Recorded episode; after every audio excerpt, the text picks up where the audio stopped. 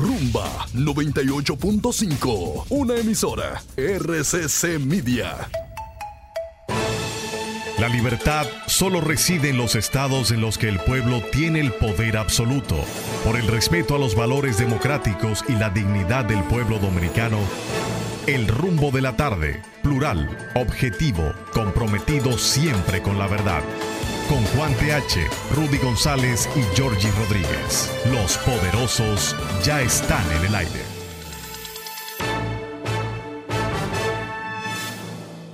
Buenas tardes, República Dominicana. Aquí se inicia el rumbo de la tarde con los poderosos. Rudy González, Olga Almanzar, Juan TH, Georgie Rodríguez. En la parte técnica, Sandy Guerrero y Juan Ramón Gómez. Estamos en Rumba 98.5 FM en la capital dominicana y Premium 101.1 FM en Santiago, la ciudad corazón para toda la región del Cibao. Buenas tardes, señor González. Buenas tardes, don George Rodríguez Davas. El señor Rodríguez que ya no da nada. Absolutamente nada.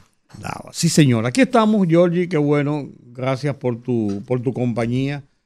Eh, como todas las tardes aquí de lunes a viernes, para juntos poder pasar revista a los hechos noticiosos que se registran en el país y en el resto del mundo. Eh, muchas noticias en, el día de hoy. Eh, bueno, lo más importante sería, ¿no? Si tienes la información, conocer el resultado del encuentro de los partidos políticos. Estaba buscando todavía, la Junta Central no, Hay, no, hay, un resultado. Eh, no he visto los resultados, estoy buscando los periódicos digitales a ver si lo encuentro. Eh, y eso sería quizás lo más importante. Yo no creo que hayan eh, acuerdos, grandes acuerdos en esto, sino tengo la impresión de que ahí lo que se va a producir es, estoy hablando de mi apreciación, es la decisión del respeto a la ley y establecer las reglas de juego de cómo respetar la ley, que no hay que establecerla, la ley por sí mismo lo establece. Eh, y yo creo que no debe ser, que es lo que decía ayer, e insisto en esto, que no debe ser un tema de pulseo de quién tiene más poder que quién tiene más poder, pero el poder lo tiene la ley y lo ejerce la Junta Central Electoral de acuerdo a lo que establece la Constitución de la República. Esa lo, lo comentaba ayer, esa es mi apreciación y sostengo que eso debe ser lo que debe primar sobre todas las cosas, aunque, como yo digo eh, en, mi artículo que escribo para la mañana, yo creo que siempre las puertas del diálogo y ha demostrado en República Dominicana que el diálogo ha podido más que la guerra, ha podido más que, la, que las rebatiñas, que los egos, que los enconos eh, a veces eh, eh, por, razones nibias que comienzan de una forma y se van prolongando y alargando y, y, haciéndose más, más, más, engorrosos. Yo creo que la vía de la concertación, de sentarse, hablar, discutir, analizar, llegar a acuerdos y cumplir acuerdos es lo que tiene, lo, que debe primar. En los medios, en los medios eh, no veo todavía ninguna información de ningún resultado de la, de la, de la reunión. Todavía están fijándose en la declaración inicial del presidente de la Junta Central Electoral de que la Junta no es un verdugo del proceso, sino un aliado un facilitador del proceso, que yo creo que es una declaración interesante para comenzar esto, que fue una reunión a puerta cerrada. Quiero decir que fue una reunión donde se eh, permitió entrar a los periodistas, fotógrafos y camarógrafos a tomar las vistas iniciales, a oír las palabras del presidente de la Junta y un par de exposiciones que hicieron algunos de los, y después entonces la reunión de discusión para analizar otros temas fue a puerta cerrada. Por eso no hay tantas informaciones. Buenas tardes, Juan. Buenas tardes, amigos. Buenas tardes a todos Lo que ocurre, Rudy y yo, que aquí hay gente que cree que está por encima de la ley. Que aquí hay gente que sus intereses personales están por encima de cualquier disposición legal. Leonel Fernández sabe que no tiene razón. El sabe que no tiene razón en lo que están alegando. Ellos aprobaron esa ley. No fui yo, ni tú, ni Georgie, que aprobó la ley. Si bien es cierto, el Tribunal Constitucional declaró inconstitucional algunos aspectos de la ley, no tiene nada que ver con lo que está sugiriendo, ordenando la Junta. Ordenando. la Junta. Entonces, para eso no hay que hacer, para eso no hay que hacer una cumbre, una reunión, ni nada. Para, único, para eso lo único que hay que hacer es aplicar la ley. Lo que dice la ley. Y después que cada quien haga lo que quiera, entonces. Pero para todos, cuando Leonel Fernández dice una cosa, oh, palabra de Dios. Lo dijo don Leonel Fernández. Lo dijo el dueño del país. Hay que acogerse lo que él diga. Si él dice que eso es inconstitucional, es inconstitucional porque lo dijo él. No porque lo dijo un juez. No porque lo dijo un tribunal. Que el espíritu, el espíritu del congresista, pero fueron sus congresistas fueron los congresistas del PLD, fueron los congresistas del PRM, fueron, son ellos, el Congreso quien aprobó esa ley. Por lo tanto, yo no creo que haya que darle más vuelta. Ahora, ¿cuáles son las posibles sanciones? ¿A qué tipo de acuerdo se va a llegar? Ahora va a decir, bueno, no, sí, espérense, vamos a hacer lo que dijo fulano. Ahora, ellos están en una encrucijada. Son las encuestas. Lo que las encuestas están señalando no sé si ustedes vieron ayer acabada, mostrando las últimas, las últimas cinco encuestas de las firmas más prestigiosas, incluyendo Carlos.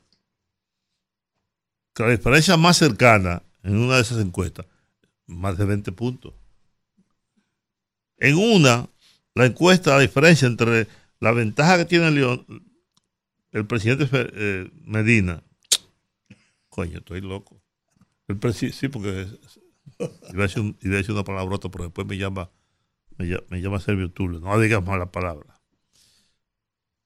Son 24 puntos, 32 puntos en una ocasión. Pues, ¿qué es lo que hay que hacer? Bajarle lo, bajarle lo positivo al presidente y subirle lo otro. Y eso es resultado imposible. Ese es el único punto. Ahora, Evitar, evitar que, que el presidente haga campaña.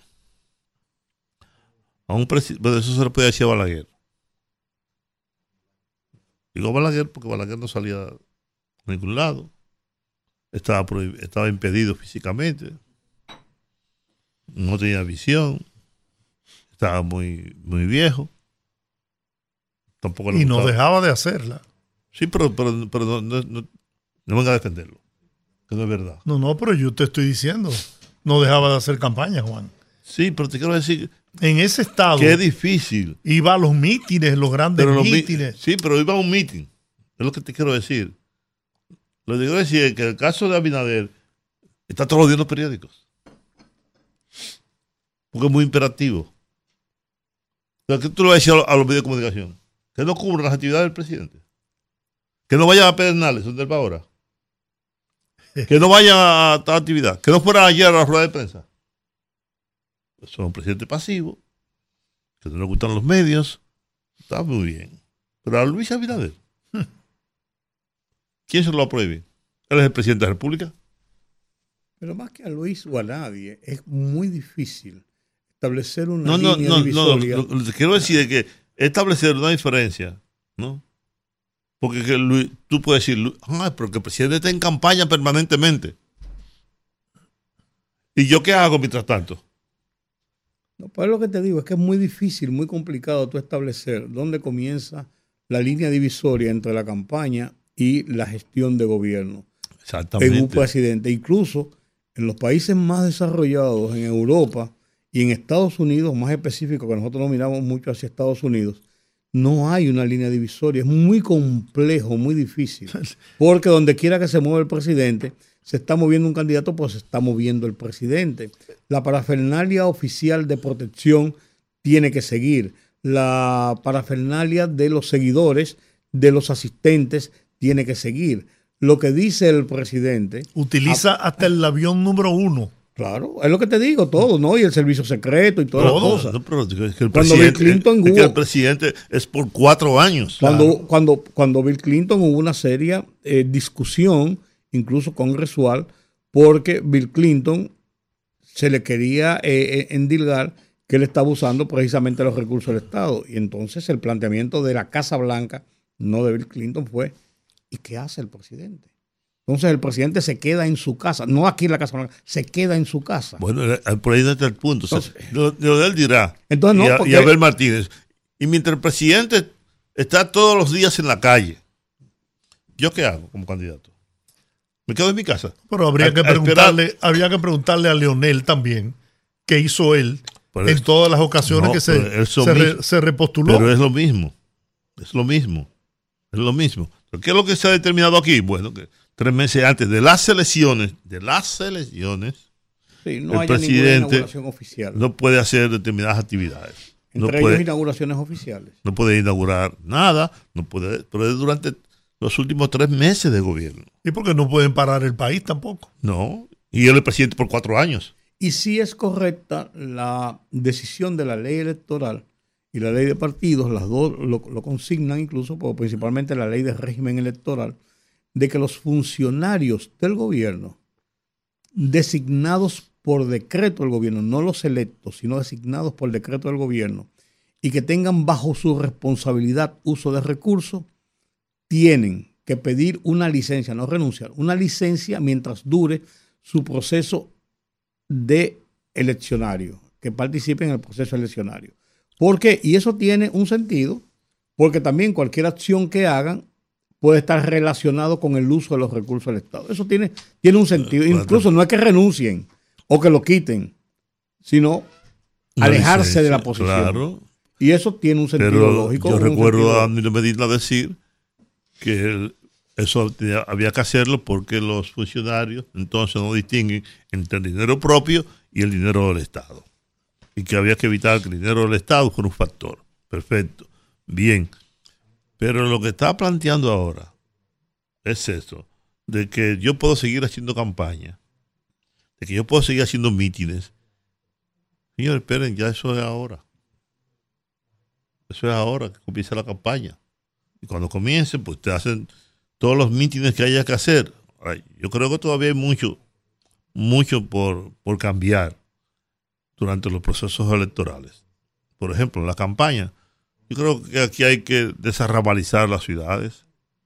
Esto es una, un permanente ataque a la población. Hay violencia en las campañas electorales.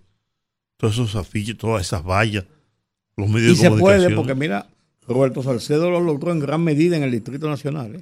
Claro que se puede. Pues digo, se puede. Claro que se puede. No, porque la gente diga, no, porque entonces, ¿quién va a? No, se puede, se puede. Lo ponían y se lo quitaban. Y le mandaban una, una advertencia por acto de alguacil al partido y al candidato que puso los afiches. Yo lo que creo que la Junta tiene que empantalonarse, que el presidente de la Junta tiene que dejar sus afectos.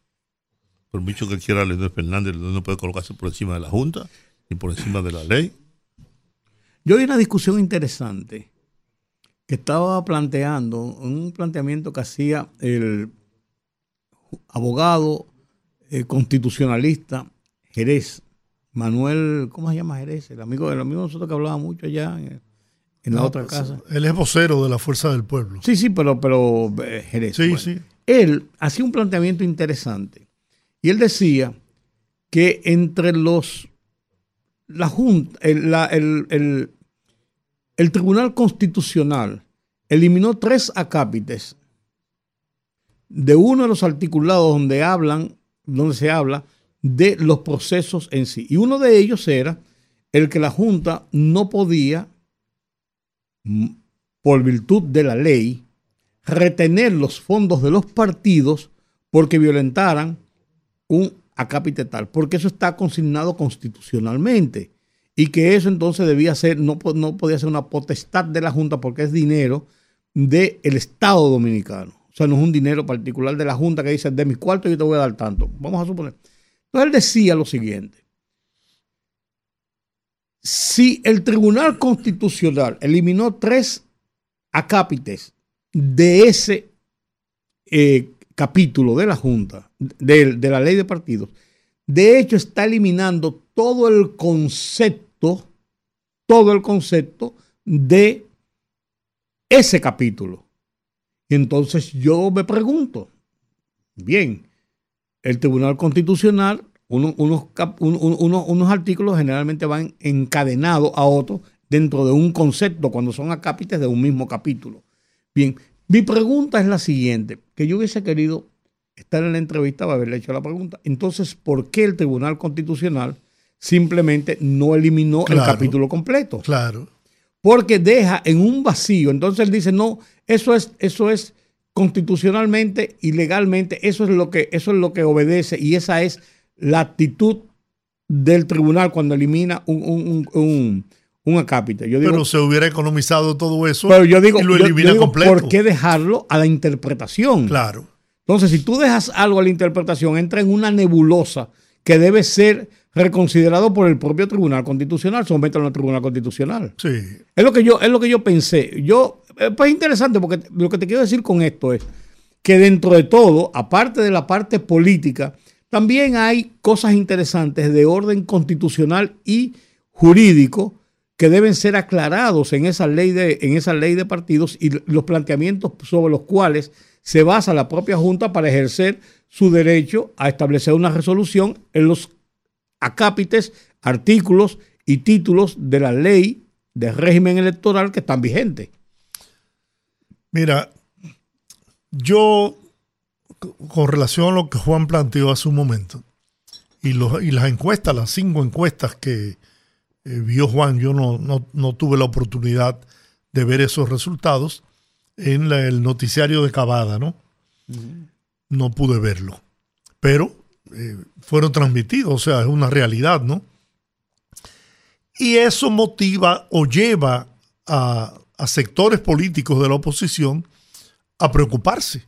Incluso tengo entendido que ha habido una especie de acuerdo ya en el Distrito Nacional entre eh, el candidato alcalde del PLD pero la reacción fue antes de, esas encuestas. Bueno, pero eh, vamos a inscribirlo ahí de que ellos ya conocían, porque la encuesta se dio a conocer ayer, pero ten la seguridad que será esa, esas encuestas estaban siendo circulando y eran conocidas de todos los partidos políticos. Pero bien, yo los entiendo.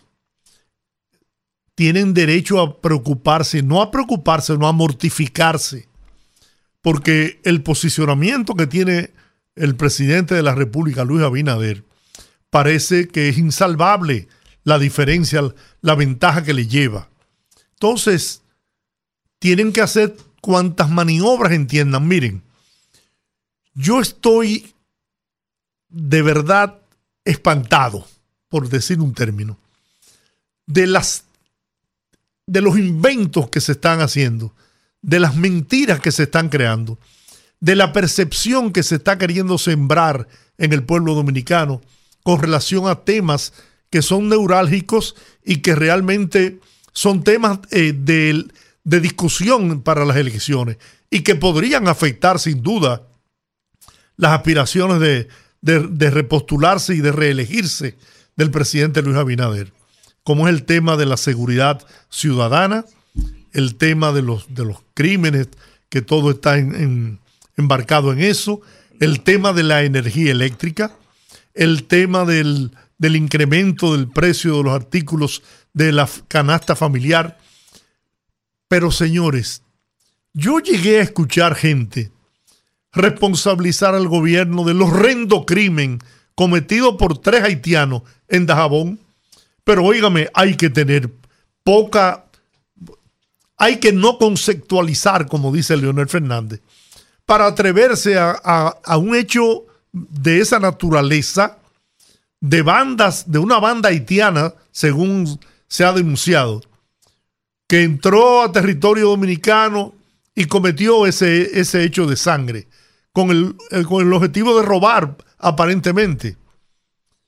Entonces tendríamos que ponerle un guardia a cada ciudadano para que nos cuiden. O sea, tendríamos que tener 5 o 6 millones de militares detrás de cada ciudadano. Pero, ¿y acaso en Estados Unidos han podido controlar los tiroteos en las escuelas, en los bares, en las discotecas, en los centros comerciales, donde aparece un loco con un, falo un, o, una, o una UCI y mata 30, 40, 50 personas? Eso es controlable. Pueden, pueden controlar las autoridades del país que se supone que tiene el mayor nivel de seguridad y de inteligencia en el mundo. Y ha podido controlar eso. Eso se repite a diario.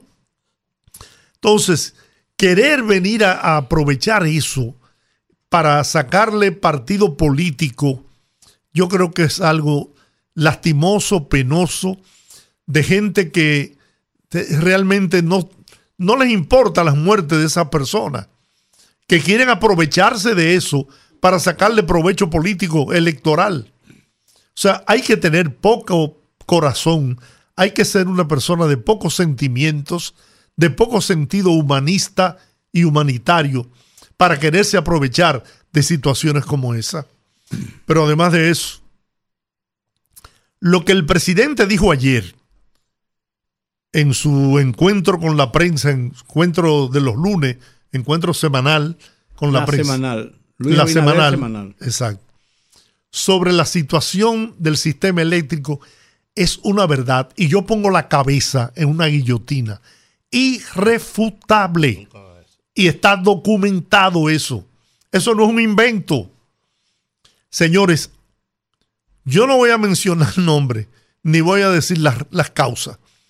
Pero aquí, en años, en gestiones anteriores, sin ponerle nombre, no se hicieron las inversiones necesarias para que no se produjera como se está produciendo ahora los problemas que producto del incremento de la demanda, las líneas de transmisión, los transformadores de, carga, ¿eh? no soportan la demanda del, consumo eléctrico y por eso se producen esas averías. ¿Qué, ¿Qué tú puedes señalar que hicieron pensando en un futuro pero muy inmediato? Punta Catalina. Olvidémonos de que Punta Catalina costó tanto y debió costar lo otro, pero realmente fue una inversión que sí fue hecha pensando en el futuro, pero un futuro inmediato, porque de hecho ya hoy de hecho, hoy ya no es suficiente para cubrir la demanda de generación. Pero vino a, bueno, imagínate tú, quítale a este sistema Punta Catalina, estuviéramos comiéndonos unos con otros. Entonces, eso hay que reconocérselo a Danilo Medina, sin importar lo que costó, lo que pudo haber costado y lo que no costó. Eso es, otro, es un tema de otra discusión y que yo pienso que se, se dilucidará en los tribunales de la República, pienso yo. Entonces, caramba, inventar cosas, eh, angustiar al pueblo, hablarle mentira, querer engañar a la gente para tratar de disminuir la valoración que tiene el pueblo dominicano de la gestión de gobierno de Luis Abinader, yo, yo creo que tienen derecho de competir, de criticar, pero critiquen sobre hechos reales. No quieran inventar y crear una falsa realidad. No quieran hacerlo, porque al final va a quedar demostrada, la verdad va a, salir a relucir. Y entonces ahí van a quedar muy mal parados, muy mal parados. Eso que dijo el presidente de los 2 mil millones de dólares, yo creo que se quedó corto. Y ha hecho esfuerzos extraordinarios, ¿eh? para evitar que los males sean mayores. La mayoría, por no decir casi la totalidad, de las subestaciones de las tres distribuidoras están trabajando en el borderline a su máxima capacidad y algunas incluso por encima de su capacidad. ¿Producto de qué? De que no se hicieron las inversiones y de que eso no es como tú ir al colmado a comprar una libra de bacalao o cinco cheles de de salsa de tomate como íbamos nosotros cuando, cuando éramos niños. Para tú ordenar, por ejemplo, una subestación, se toma años. Para tú ordenar comprar un transformador de alta potencia, se toma años. Eso no es de que, mira, mándame el que está en el tramo que tú tienes. No. Y, y tiene especificaciones. Y tienes que ponerte en una lista. Y nosotros estamos en, ese, en esa lista.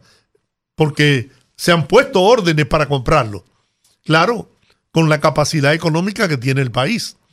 No hay dos mil millones de dólares, que eso el presidente no lo dijo, ahora mismo, para tú invertirlo, aunque sea para resolver el problema dentro de tres, cuatro a cinco años.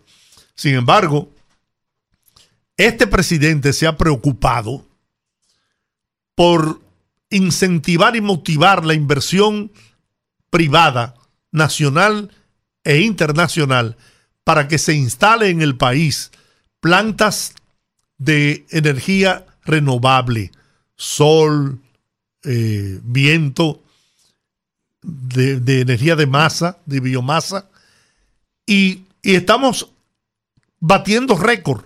Acaban, acaban de firmar hace unos días, no hace una semana, 34 contratos para empresas que se van a instalar en el país a generar energía limpia.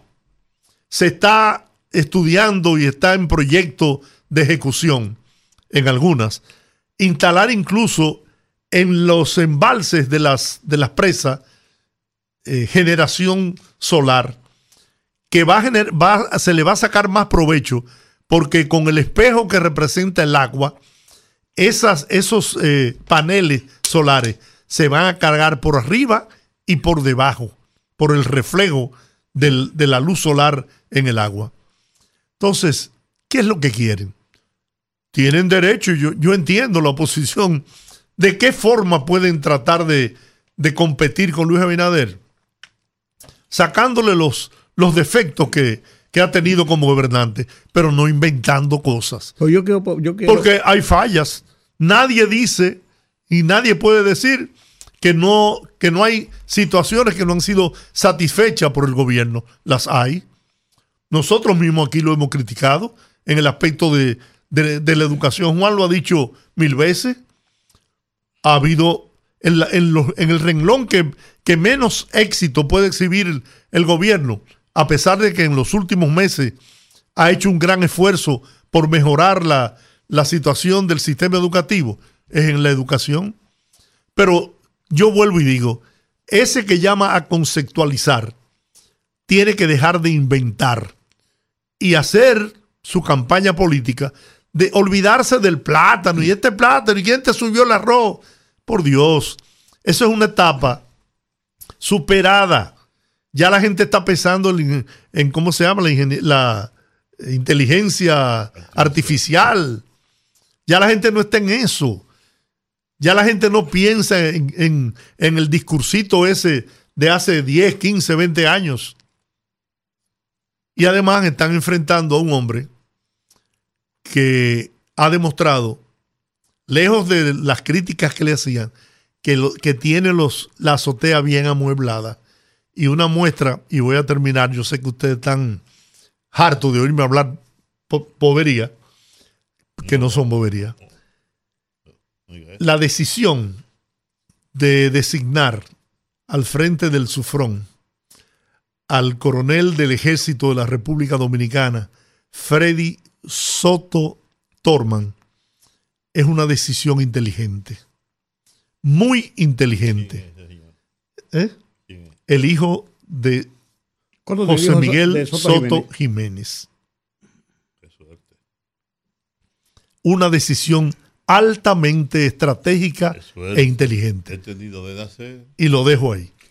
Vamos a la pausa. No, pues yo quiero decir algo. Pero después de la pausa. ah, no. Ahora, ahora falta tiempo todavía. Es, muy sencillo. Yo quiero decir una cosa. Yo te oigo, yo te oigo hablar y entiendo eh, las posiciones. Pues yo me pregunto una cosa. ¿Es verdad o no es verdad que hay apagones? Perdón, hay apagones. Pero es verdad o no es verdad. no, no, espérate, pues tú me preguntaste. No, no, yo, tú tienes que recibir. No, yo me estoy preguntando a mí mismo. Ah, yo pensé que era. ¿Es verdad o no es verdad que hay apagones? Hay apagones. Sí. Y la gente se está quejando de los apagones. ¿Es verdad o es verdad que no se hicieron las inversiones porque eh, eh, ahora no se están haciendo porque no hay la cantidad de dinero para hacerla? La había antes. Es lo, que, es lo que hay que determinar. Si no se tuvo visión, ¿por qué no se han hecho?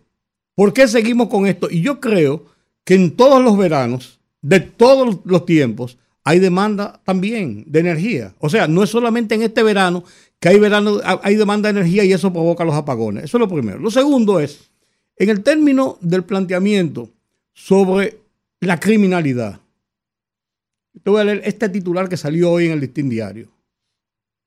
Ocho muertos en el inicio de una semana sangrienta y relata a los muertos. Policía que apareció muerto, otro que apareció muerto, una, mujer que la mataron. O sea, el tema de la violencia no se puede aquí opacar con cifras de que yo creo de que bajó a tanto. Hay violencia en el país, hay delincuencia en el país que está asustando a la gente desde hace años.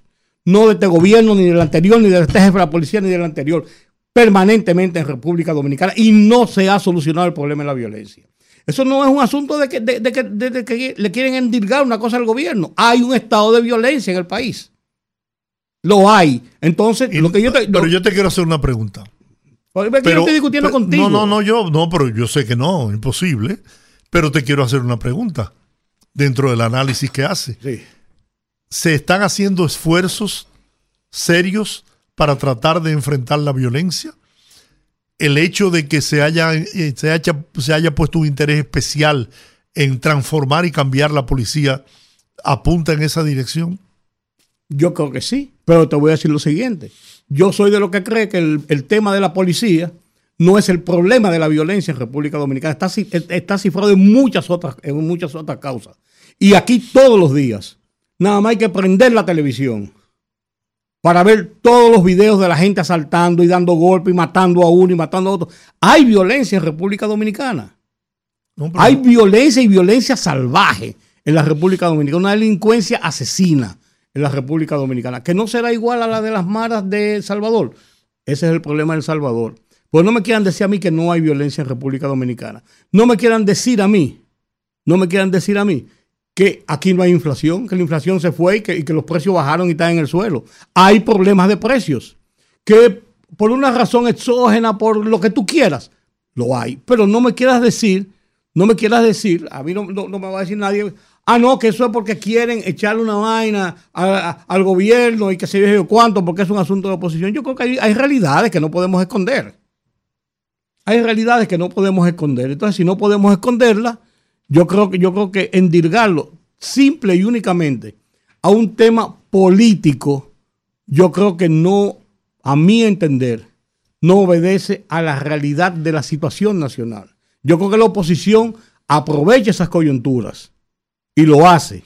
Y es verdad que lo hace, pero las realidades son las realidades. Aquí hay apagones, aquí hay violencia y aquí hay alza de precio. Vamos a la pausa, para que no, para que... Ah, pues dale. Arranca tú entonces. No, no, dale. Porque no son ustedes dos. no. Me voy. Lo dejo ustedes dos. Haga lo que usted quiera, pero hable ya que está perdiendo el tiempo. Vamos a la pausa y después yo hablo. Pues voy a hablar. ¿Tú te das cuenta entonces? No, pues yo no soy como tú, estás irrespetuoso. La pausa hace rato que yo veo. Mira, Hace rato que la pausa. tú estás diciendo que no se haga la pausa para No, yo no, yo no. Si la pausa, si aquí hay un ordenamiento, porque tú estás como Leonel Fernández, que tú, eres tú que tienes derecho, los demás no tienen derecho. ¿Por qué tú lo insultas así a él? ¿Eh? ¿Por qué tú a tu amigo lo insultas diciéndole que está como Leonel? Peor está él. Ah. Vamos, a la pausa. Vamos a la pausa. Fogarate en la radio con Ramón Colombo. Se titula lo que nos espera. Si las cosas siguen como van, desde el 2024 en el sistema político, se van a producir cambios importantes rumbo al 2028. En el PRM, fuerza hegemónica bajo el liderazgo máximo del presidente Luis Abinader, van a formalizarse corrientes ideológicas y nuevos aspirantes al poder. Guido Gómez Mazara, de centro izquierda, y Ramón Alburquerque, de centro derecha. La Fuerza del Pueblo será la principal opción opositora, aunque con un líder, Leonel Fernández, bastante gastado y muy poco convincente. El PLD solo hará una hora santa cada mes por la salud de Danilo Medina y lo poco que queda del PRD será velado en la Blandino. Lo demás no existe. Fogarate en la radio con Ramón Colombo. El rumbo de la tarde, el rumbo de la tarde, el rumbo de la tarde. amigos, aquí hay medios de comunicación totalmente parcializados, que tienen una corriente de opinión a favor de determinados partidos y candidatos. El listín diario es uno de ellos. No es verdad que el listín diario está a favor de los mejores intereses del país, a favor de la información y la comunicación. No es cierto. El listín está orientado en una dirección específica. Justamente hablaba yo hoy con el ministro de Salud Pública y me decía, el dengue es una enfermedad endémica en la República Dominicana. Aquí siempre habrá dengue. Y en Haití habrá dengue. Y en todos los países centroamericanos habrá dengue. Por razones muy conocidas que la ciencia ha explicado. Es verdad que aquí hay violencia. Claro, y esta es una sociedad violenta. Pero cuando usted va a buscar los índices de violencia en la República Dominicana, los índices de homicidio que se, producen en la República Dominicana han bajado considerablemente. Y eso hay que decirlo también. En Estados Unidos, que es un referente de nuestro siempre, lo decía Georgie, se produce una matazón constantemente, más allá de los esfuerzos que haga el presidente y que haga el gobierno, que es más difícil allá que aquí. Yo le tenía una pregunta al presidente ayer, que estuve presente en la, en la rueda de prensa del presidente, que por cierto creo que eso hay que mejorarlo, la estructura de esa de esa actividad. Y es la proliferación de armas de fuego en manos de civiles. Aquí cualquiera, por un accidente de tránsito, por un parqueo, por una discusión, saca una, arma de fuego y te mata en medio de una discusión. Los niveles de homicidio en la República Dominicana y de violencia ocurren en un ambiente privado una fiesta de hermanos, primos, terminan matándose uno con otro. Porque el manejo es el manejo de la inteligencia emocional de las personas. Que la gente no sabe cómo dirimir los conflictos, que no sea de manera violenta. En Taiwán, usted ve dos personas discutiendo en medio de la calle, con la mano detrás, aquí atrás. Aquí no. Aquí es cuadrar los puños. Si hay una piedra, si hay un cuchillo, si hay. Para terminar con el conflicto. Claro, en Taiwán están prohibidas las armas de fuego. Usted no puede portar un arma. Y en cualquier caso están muy reguladas. En este país no. En este país cualquiera consigue una pistola, consigue un fusil. Sin ninguna razón, sin ningún motivo hay que reglamentar eso. El presidente está hablando de una educación, una cultura por la paz. Nosotros salimos de la dictadura de Trujillo, donde todo se resolvía de ese modo. O en la época de Concho Primo, todo el mundo tenía, un, como en el oeste, un revólver, una pistola para dirimir los conflictos. Y no es casual que aquí en los campos la gente ande con un cuchillo, ande con un machete o que en Haití todo se resuelva. Yo hubo un video reciente de una lucha de pandillas. Que ahí sí, es, ahí sí es verdad, señores. Prendiéndole fuego a las personas vivas. Y, en la cabeza tenían, tenían un, un, tizón era encendido. el pelo cogido de fuego, hasta morir calcinados. Entonces nosotros, nosotros, el gobierno está haciendo un esfuerzo como no se había hecho en este país nunca, nunca, nunca, ¿eh? en más de 80 años, nunca se había hecho un esfuerzo como ese. Es verdad que hay violencia, es verdad que hay muertes, pero cuando usted entra al detalle, yo estuve ayer en esa conferencia y el coronel Dicen y el otro explicaron todo lo que se estaba haciendo, que es mucho, que es mucho, y la inversión que está haciendo el gobierno es mucho. Y los aumentos de salario, un policía ganaba 5 mil pesos, va a terminar ganando dentro de poco cerca de 50 mil pesos mensuales, sin contar con todo lo que se ha hecho. ¿Con quién también? Explicó, y lo hizo, y lo hizo también Servio Tulio, que es un colaborador nuestro aquí en el programa y en la televisión también. Y había que, había que escuchar todo eso. Por supuesto, eso no se va a hacer en un mes, en dos meses, en tres meses, en un año. Y además nunca terminaremos, nunca terminaremos con los conflictos, porque también tiene que ver con la naturaleza humana.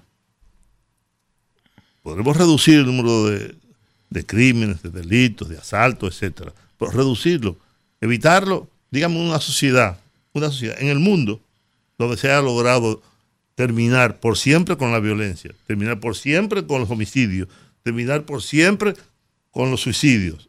No existe, ni siquiera en una sociedad cerrada como la, la taiwanesa, la china, que cada vez es más cerrada, aunque hayan 1.450 millones de personas, porque hay un control social demasiado grande. Yo he dicho aquí otra vez, en China habían, para llegar a Xi Jinping, 100 millones de cámaras. Hoy hay casi 700 millones de, millones de cámaras. Cada quiera que tú llegas, tienen un reconocimiento facial. Saben dónde tú vas, dónde tú llegas, dónde tú orinas, dónde tú cagas. Todos lo saben los chinos. Hay un control y ahora tienen una categoría, una categoría de ciudadanos. A, B y C. Si usted tiene una categoría C, usted no puede ir al ejército, usted no puede ser militante del Partido Comunista, usted no puede conseguir una beca, usted no puede muchas cosas, por ese control social que han establecido. Y en Singapur, en Singapur, donde está prohibido hasta escupir en la calle, está prohibido no descargar el baño, cuando usted va a los baños públicos, ni siquiera en esas sociedades eh, se ha podido evitar el, el crimen, el delito totalmente. No, usted no puede usar droga porque se paga con la muerte. Entonces aquí, aquí, yo creo que sí estamos trabajando para evitar que aumente el número de criminalidad, para procrear una cultura de, de paz en el país, para que la gente no resuelva todos sus problemas, todas sus discusiones a las trompadas, que Rudy y yo podamos discutir un tema y, y, y, y sin llegar a extremos. Porque como dice un refrán muy popular, y es verdad, la gente hablando se entiende. Pero es hablando que se entiende. No es discutiendo, no es gritándose. No diciéndole hijo tu maldita madre al otro, porque entonces si me dices hijo, hijo tu maldita madre y tuvo un trompón. Porque así que nos han educado. O ustedes cuando eran muchachos no, no podían hay que tirar puya, tira puya, tira puya un cajón y te podían no así, ¡bam! fundazo. Así fue que nos educaron. ¿eh? Y un, yo me encuentro constantemente, y Rudy también, y Georgie, y tú y cualquiera, en la calle, un tipo en vía contraria. Si tú te le paras, si un pleito, te saca una pistola, o te saca un bate, o te saca un machete. Con eso hay que trabajar. Es con el, con el manejo cotidiano de la humanidad, de nosotros como seres humanos, como ciudadanos, como hermanos que debemos ser. Tenemos una diferencia, vamos a tratarla, vamos a hablarla. Y si no, vamos a la justicia. ¿Qué para eso que está la justicia? Yo creo, yo creo, mis amigos, que el gobierno ha estado trabajando seriamente en eso. Y ojalá que nos pueda llamar en un momento, o pues llamemos a Servio Tulio para que nos, nos hable de todas las estadísticas que nos ofrecieron ayer, que para eso se hizo eso, ¿no? De cómo, de todas las cosas en el uso de la tecnología, de la tecnificación, de la educación, de la educación. Se va a entrenar un policía seis meses metido en una academia. Seis meses. Y después de esos seis meses, nos vamos para la calle. Pero es una, es una educación vigilada, esos seis meses. Es vigilada.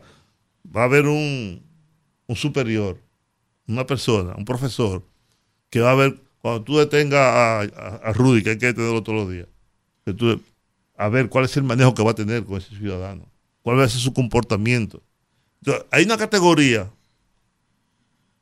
que van a tener los policías, que ya lo tienen en muchos casos, que desde, desde el vehículo de la, de la policía, tú vas a poder saber quién anda en el vehículo, al nombre de quién está, si es perseguido, si tiene antecedentes, si es una persona peligrosa, si tiene un antecedente de criminalidad, etcétera, etcétera. Todo.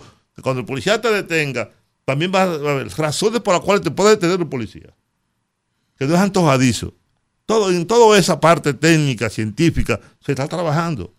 Pero como decíamos quien, no es un trabajo de un mes. Nosotros tenemos que tener paciencia y entender que se está haciendo. Lo malo es, lo que ocurrió en el pasado, que a la policía no le importaba a nadie. Teníamos a la policía que entrenábamos, tenía a la policía que pagábamos.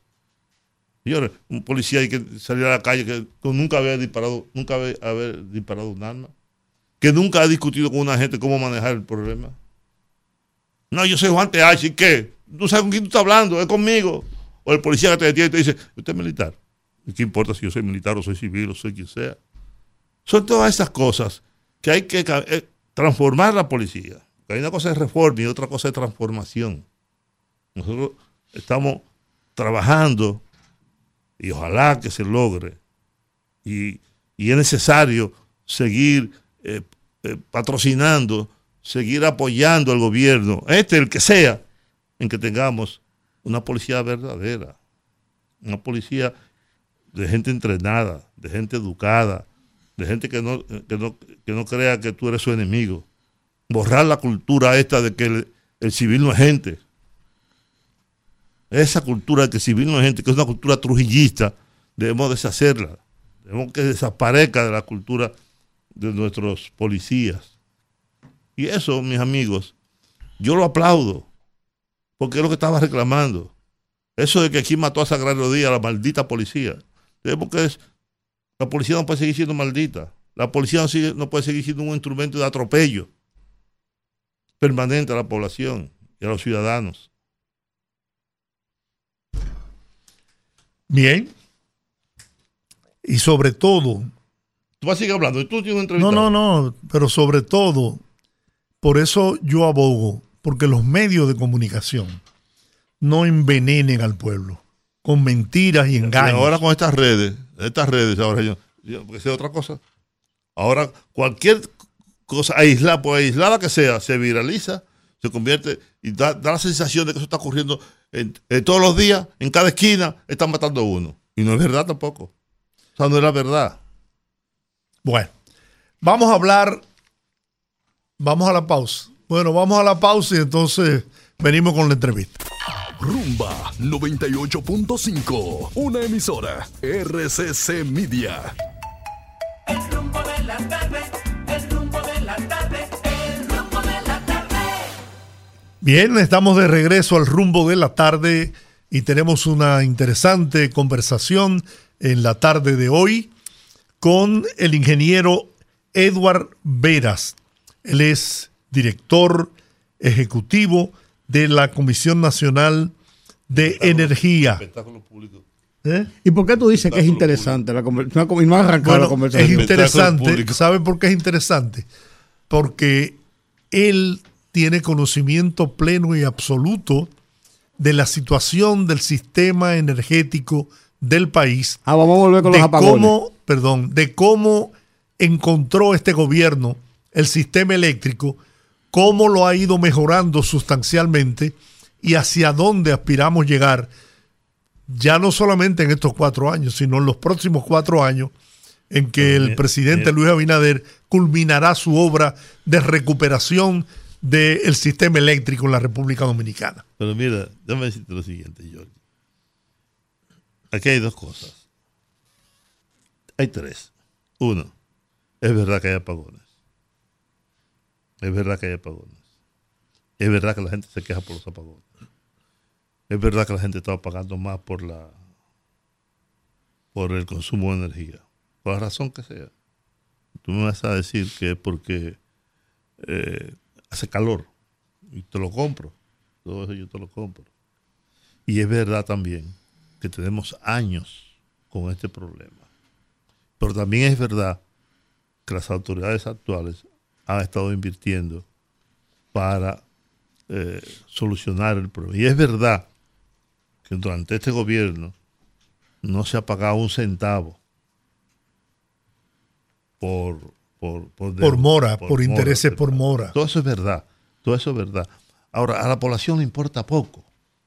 Yo recuerdo que muchas veces le pregunté al entonces director de este negocio, le pregunté que si Punta Catalina iba a significar que yo iba a pagar menos como usuario. Y yo recuerdo a Leonel Fernández, un discurso que está ahí en las redes, para el, 2017 en este país no habrá pagones. 17 no, para el 2012. Para el 2012 en este país no habrá pagones. Entonces hay que reconocer que los apagones ahora son por dos razones. Ya no hay apagones financieros. Los apagones ahora, los apagones ahora por averías. El primer logro que no hay apagones financieros. por averías, ¿no? Por o mantenimiento. o mantenimiento. Punto. Son las razones por los apagones. Todo eso es cierto y hay que decirlo, pero también el gobierno tiene una falla en decir las cosas y saberlas decir. Porque todo lo que yo estoy diciendo es verdad. Pero lo que dice, lo que decía el señor aquí a mi izquierda, yo estaba a mi derecha, a mi ultraderecha, porque él es de la ultraderecha, señor González. Lo que él está diciendo es verdad, pero como nosotros, yo voy a, voy a poner el lado del gobierno, porque es el lado que estoy, Ah, no hablo mentira, ni me, vendo como un eh, eh, periodista independiente, no, yo no soy independiente, yo soy dependiente, totalmente dependiente.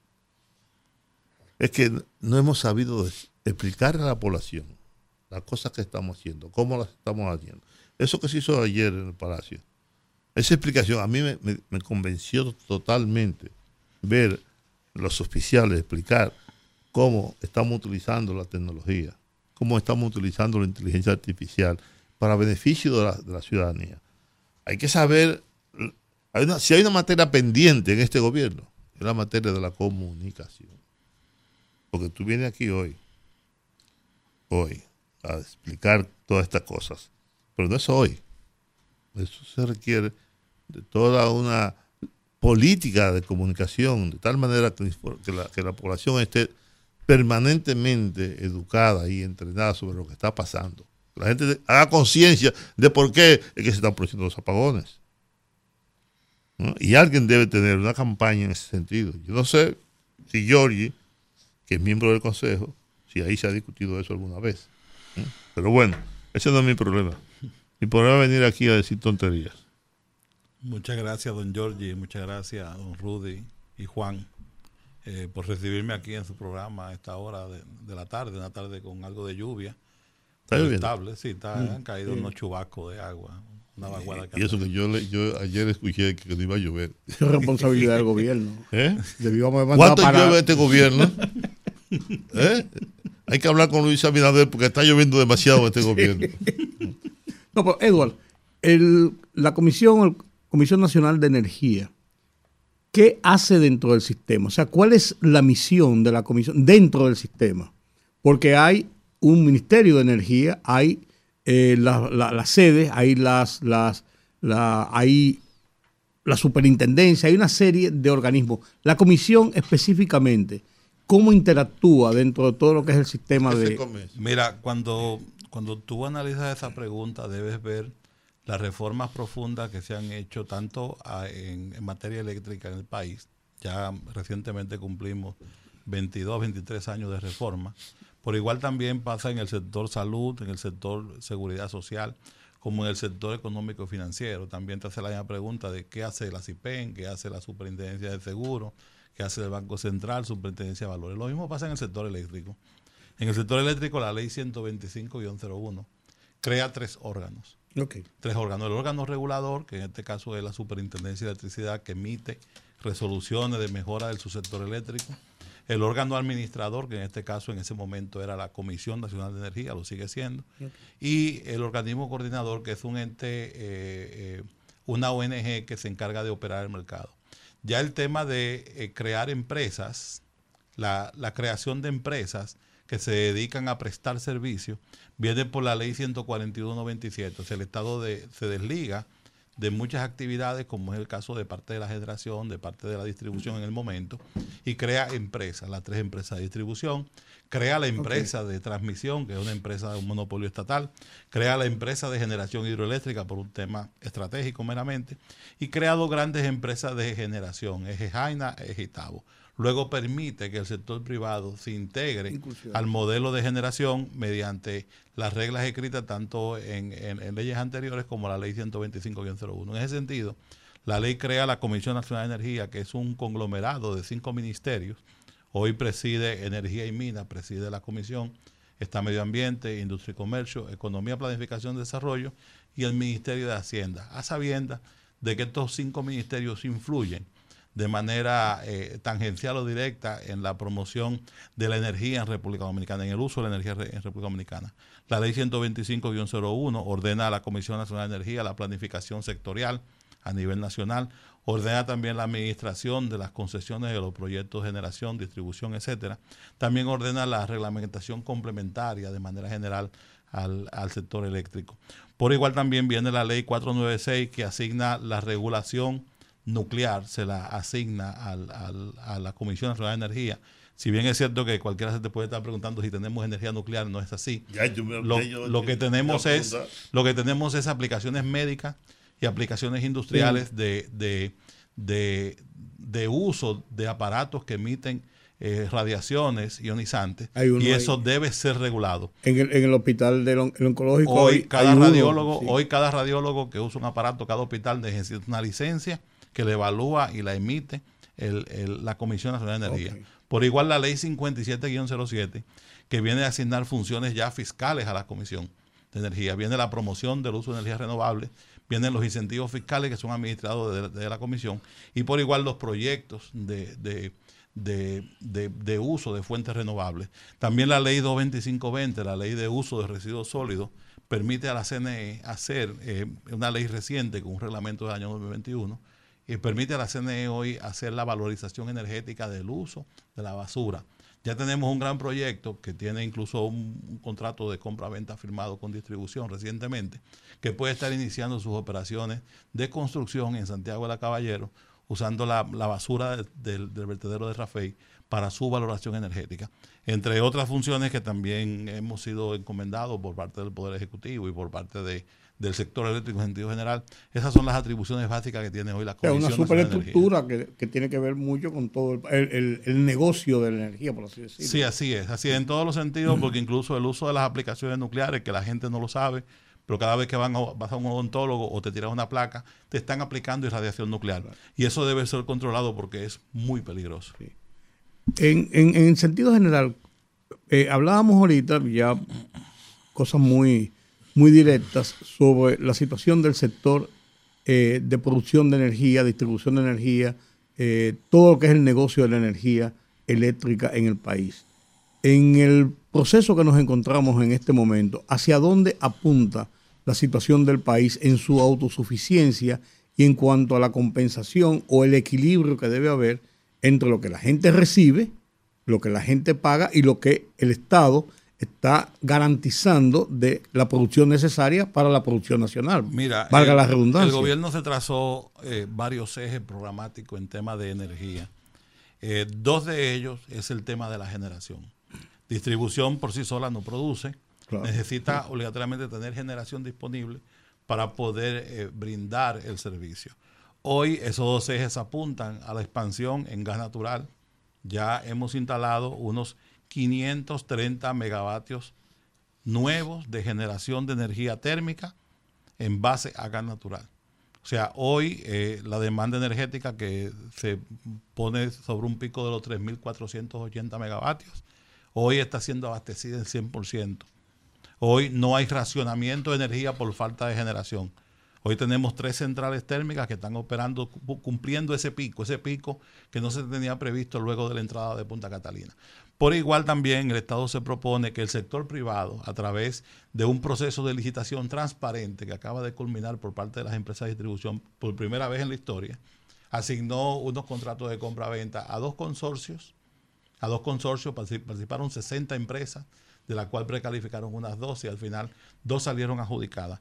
De esa, esas dos empresas tienen a su cargo construir una segunda terminal de gas natural en el puerto de Manzanillo, con dos centrales térmicas de 400 megavatios cada una, a un costo más o menos aproximado de 1.650 millones de dólares. Hoy el Estado no está poniendo un centavo y dentro de tres años tendremos energía para cuando- poder suplir el- el- el- la base de la energía a partir del año Yo 2027. estuve allá el Una día que se pregunta. hizo el anuncio y se hizo el lanzamiento. Una pregunta. eh, el país crece todos los años.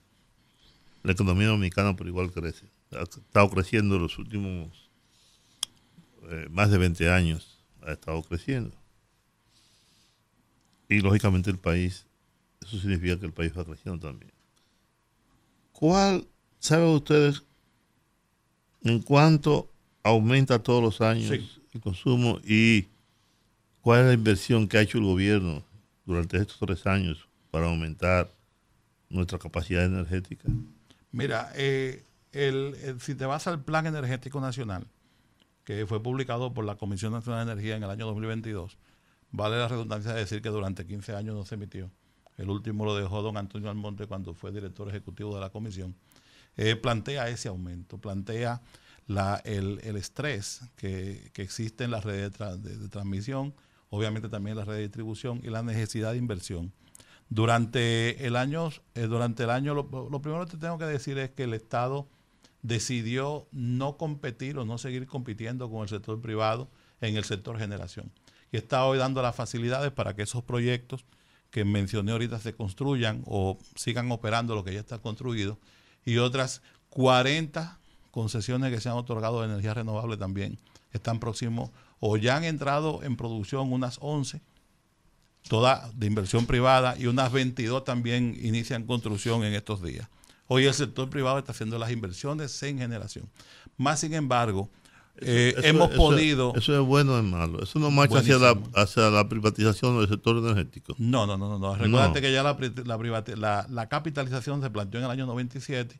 El Estado decidió mantener la transmisión, mantener las hidroeléctricas y que el sector privado sea que invierta en generación. Hoy, por ejemplo, las final- inversiones al- que se están haciendo final- en generación... Al final va a terminar, va a terminar privatizándola. Bueno, pero que eso no lo decidimos nosotros, eso lo decidió Leonel Fernández en el año 97. Ay, porque lo Con el consorcio de- con y el porque lo decidiera Leonel, hay que seguirlo, Bueno, te, aun cuando te- perjudique el país. Te voy a explicar algo. Hoy las inversiones que se están haciendo en energía, en generación de energía, están atrayendo capital a la República Dominicana. Hoy nos colocan en el top 5 Está bien, pero yo me refiero del a atractivo de inversión ese es un a nivel de Latinoamérica. estratégico que ponerlo, ponerlo en manos privadas no sé hasta dónde puede hacer. No, yo no, yo no creo, yo no creo eso que plantea, porque eh, fíjate que en estos 22 años de tener un régimen, de tener un, un mercado eléctrico mayorista, el sector privado ha dado respuesta. Es que yo y ha dado respuesta que yo creo que en el gobierno, en el gobierno, en este gobierno, hay un sector que apuesta a la privatización. Sí, pero ¿qué es lo que quiere privatizar? Porque, por ejemplo, hoy la generación, el sector privado está invirtiendo. En distribución, el sector privado empezó a invertir hasta que el Estado decidió echarlo hacia atrás, y ya es una tarea pendiente. hizo bien. Pero en generación, en generación te puedo decir, por ejemplo, para ponerte un solo caso, las famosas dos plantas de Itabo, que mientras tuvieron en manos del gobierno nunca funcionaron, por H o R razón. Ajá, ¿por qué? Porque eso, porque el gobierno es mal No, administrador. el, gobierno no- Estado, el el- Estado no- el- no- el gobierno fracasó en las dos Itabo. Hay que decirlo, cuando la tenía en sus manos. Sin embargo, el modelo de capitalización implementado en esas dos Eso- centrales eso, eléctricas eso yo tengo miedo, a ese concepto. ha de funcionado. que el Estado no funciona, de que el Estado es mal administrador, de que el Estado, eh. Y por lo tanto hay que hacerlo sector No, pero privado. yo no- ahí no estoy de acuerdo. Yo no creo que tenga No, que darse al sector que privado. estar de acuerdo conmigo. De igual forma como el Estado, por ejemplo, no es quien siembra la yuca o siembra la batata y la vende y se la vende a los otros. Yo creo que también el Estado puede decirle Sí, al sector hay- privado, sí, mira, pero tú hay- puedes, te puedo concesionar esa actividad Hay de una gran diferencia entre, y tú entre la conviertes yuca, en un entre modelo de la yuca, la batata y la energía eléctrica. Para darte un solo dato. Que un Estado le ceda. Para le darte ceda- un solo dato, para darte un solo dato, para darte un solo dato. En este primer semestre el Banco Central emitió una publicación donde dice que el atractivo del Estado dominicano a las inversiones en energías renovables está incluso por encima del sector turismo. O sea, hoy nosotros tenemos empresas internacionales como Acciona, como Ecoener, como BAS, de eh, española, francesa, alemana, viniendo aquí con capital fresco para energías renovables y es probable que el Estado tendría que hacer un sacrificio muy grande para compararse en esa inversión. Hoy, por ejemplo, el Estado dominicano no tiene la necesidad de embarcarse en un proyecto como Punta Catalina con los fondos propios del Estado, sino que está permitiendo que sea, el sector privado que construya esas dos grandes plantas y que pueda tener incluso energía mucho más barata que la que hoy compran las tres empresas de distribución a, un, a un costo excesivamente caro. hay mucha gente en el gobierno, en este gobierno, que antes estaba opuesto totalmente a la privatización. Hoy, hoy están de acuerdo. Bueno, yo respeto a quien esté de acuerdo con algo y que haya cambiado de idea, pero para mí, en el, esquema de generación, el modelo, el modelo de capitalización del año 97 funcionó. Donde fracasó lamentablemente, es un tema de tarea pendiente, fue en distribución y el Estado tuvo que reasumirla. Y eso, y eso es algo que habría que analizarse en cualquier momento. Vuelvo y te digo, vuelvo y te digo que si hoy, si hoy se está, si hoy se está construyendo, si hoy se pudieron construir unas 11 centrales de, generación renovable que me están colocando rumbo a cumplir el 25% por lo menos de la matriz energética de fuentes limpias. Es con la ayuda del sector privado. La transparencia que ha tenido el gobierno, y lo ha dicho el presidente en, cada ámbito, lo dijo el 27 de febrero, la transparencia que existe desde la CNE, desde la Superintendencia de Electricidad, desde el Consejo de Distribución que ha logrado finalizar eh, más de 34 contratos de compra-venta de manera transparente a precio competitivo y sin y sin los escollos que existían en el pasado del, menudo por debajo de la mesa. George Rodríguez lo dijo por, por, por, por inocencia, porque a veces le decimos aquí inocente Rodríguez, o por otra razón. Pero aquí hay un hecho cierto, y es que los gobiernos no invirtieron lo que debían invertir en el momento que debieron hacerlo. Y fueron retrasando esa inversión y llegamos a un punto en que el Estado, el gobierno no puede asumir, no tiene la capacidad económica para tal. Correcto. Y le, ha cedido, y le ha cedido a que sea el sector privado, nacional e extranjero, el que haga las inversiones, que el Estado no puede hacer porque no tiene los recursos. Pero como política, como política nacional, nacional, yo creo que cederle el sistema energético al sector privado, me lo pueden vender de la manera que sea, yo no lo compro. Bueno, hoy, yo, te digo, yo, yo, no hoy te puedo decir, hoy, te puedo decir que la República Dominicana... Un sector, un sector tan estratégico como la energía, no creo que ningún gobierno que se tire de nacionalista se lo pueda ceder al sector privado para que haga un negocio, porque ese negocio le va a dejar muchos beneficios y me va a perjudicar a mí como, Hoy te, puedo decir, hoy te puedo decir que, por ejemplo, para nosotros poder tener en el mediano largo plazo energía más barata, necesitamos de las inversiones. Eso me decían a mí cuando estaba construyendo Punta Catalina y la sigo pagando más cara. Y necesitamos, necesitamos esas inversiones frescas que nos prometan, por ejemplo, ya eliminar los altos costos de generación que tiene el uso del combustible fósil, el uso del petróleo, que ya ojalá que con el uso de la energía renovable el uso del almacenamiento, o sea, que podamos tener energía eh, solar en la noche. Nosotros podamos mitigar, mitigar los, posible, costos, costos de la energía. Tendremos la capacidad suficiente como para producir, como, para producir eh, energía alternativa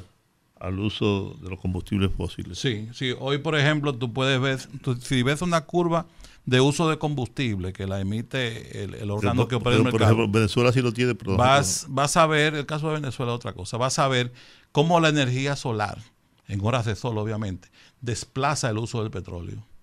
Y fíjate que cualquiera dirá, bueno, la energía solar es cara, eso es cosa del pasado. Ya hoy, por ejemplo, las empresas de distribución firmaron unos 31 contratos de generación solar, de generación solar, a mitad de precio y lo dijo el presidente el pasado miércoles, a mitad de precio de cómo producen las centrales que operan con derivados del petróleo. Hoy, en horas de sol, esa energía del petróleo se ve desplazada.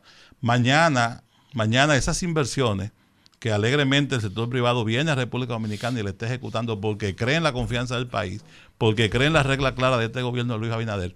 Mañana, con el uso de la tecnología y los grandes furgones de almacenamiento que están por implementarse, vamos a tener la posibilidad de desplazar ese uso del petróleo en la noche, Eduardo. también para tener energía limpia. Porque se va, se va a almacenar la energía que, solar que se produzca. Correcto. Se va a almacenar para usarla en horas noche. de la noche. Edward, ¿por qué, por qué razón? A mí, a mí me, me- me- me parece como, no, no le veo la razón, ¿por qué el Estado, el gobierno, no implementa eh, una reducción de impuestos, incluso hasta exoneración, en la importación de paneles solares domésticos, que sea... Que Eh, sea La ley 5707 plantea que si usted compra paneles solares en el mercado local, hay que devolverle el ITEVIS.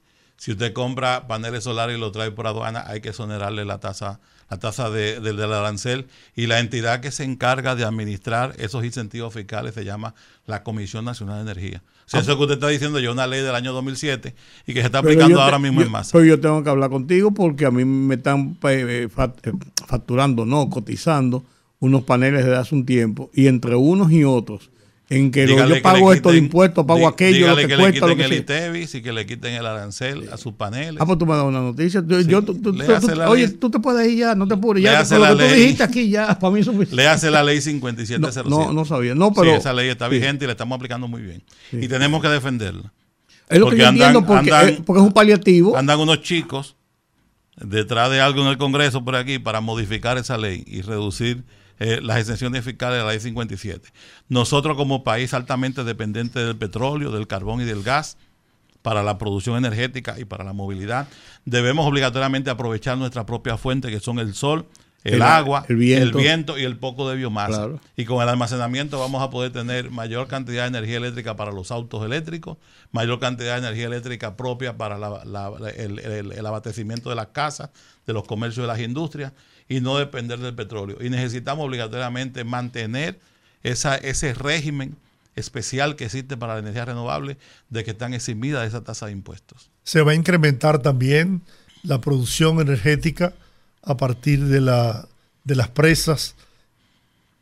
Mira, la- las hidroeléctricas tienen eh, otro criterio. Primero, eh, el- una central hidroeléctrica es de alto costo de inversión, muy alto costo de inversión. Por eso de- no hay más presas. De muy alto costo ambiental, hay que decirlo, cuando modificas un río, modificas un cauce. También tienes el gran problema de que, de que es un proyecto a largo plazo. O sea, una, pre- una presa, ningún gobierno aguanta construirla en dos años, en tres años. Dura diez años construir una presa. Todo el mundo recuerda eh, eh, Higüey, Aguacate, Valdesia, Tavera. ¿Qué tanto sonó eso en la palestra en su época de construcción? Por igual también en República Dominicana tenemos que planificar muy bien las cuencas. No tenemos el río Orinoco, no tenemos el Iguazú, no tenemos el Paraná. Por ejemplo, en, en Paraguay el Paraná produce el 900% de la energía que, que necesita Paraguay y le vende el 800 a Brasil y Argentina. Nosotros no tenemos esa oportunidad. Venezuela también tiene Sí, con una- el Orinoco, con el Orinoco. Nosotros no tenemos esos ríos. Tenemos el río Yaque del Norte, que tiene unas cuencas, tiene unas cuantas presas, Tavera, Bao, Jimenoa. Tenemos el Nizao, que tiene otras presas como eh, eh, eh, Valdesia, Higüey, Aguacate. Pero no tenemos esa oportunidad de grandes cuencas. Hoy las la, las empresas de Ejejí, la empresa hidroeléctrica, está administrando sus, sus recursos. Un 9% aproximadamente de la matriz es hidroeléctrica. Y, La tres gargantas. la tres gargantas es, es en, en- en- en- En en- China. en China. En China. Yo estuve ahí. Yo Ya. también. Eh, ¿qué, qué, qué sucede? Que, que hoy también incluso la- las presas existentes, eh, su primer función es eh, eh, suministrar aguas a las poblaciones. Agua para consumo humano. Y para Lo segundo es para reguío. Y en tercer lugar es para, para, para generación eléctrica. Por ejemplo, un embalse muy importante que existe eh, estratégicamente hablando es el embalse de, de- de Valdesia, que solamente produce unas cuantas horas de energía en la noche, porque su función principal es abastecer toda la zona occidental de Gran Santo Domingo.